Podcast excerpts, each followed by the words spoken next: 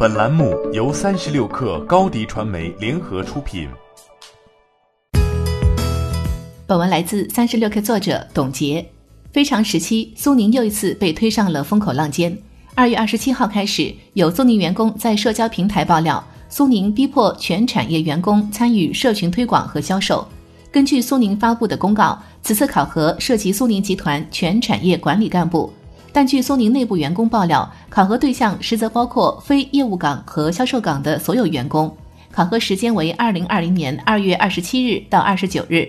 考核标准为人均保底两单，且订单总金额达到一千元以上。针对未达成考核任务的，苏宁在公告中称，将以本次考核期间累计完成金额与考核标准的差额部分作为惩处，并以此作为培训经费。由总部推客部门牵头组织，针对该部分人员组织专项推客培训。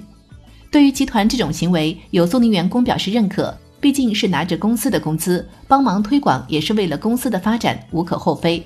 但也有员工坚决反对。一位苏宁员工就表示，疫情期间公司困难，大家都理解，但这种变相克扣工资手段不等忍。在其看来，三天时间推广一千元商品确实难度很大，除非是大器件。比如小家电销售普通的日用品、生鲜很难完成这一任务。如果三天内没有完成推广一千元的任务，公司会从工资里面扣款差额。比如只推广了两百元的商品，公司会从工资中扣掉八百元。据三十六氪观察，因为这一考核要求，从昨天开始，众多苏宁员工都在朋友圈卖起了货，范围包括所有苏宁在售商品。推广的方式多是利用推客 APP。苏小团 APP 以及苏宁云店小程序，但因为公告中要求不能出现作弊、交叉带单等违规行为，很多苏宁员工没有选择自下单，甚至连亲戚家属都没敢发动。一位苏宁员工告诉三十六氪，在此次要求全员推广推客之前，其实已经有一波推广了。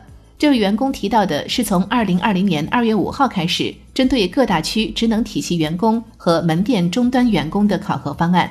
因为新公告的出现，职能体系的员工将不会再沿用上述大区的考核方案，而是采用总部最新公告的要求；而门店终端员工则继续沿用这一方案。至于何时结束，还不得而知。因为疫情、裁员、降薪，甚至缩减招聘名额，成为了很多企业的选择。我们唯一期待的是疫情能够早点结束。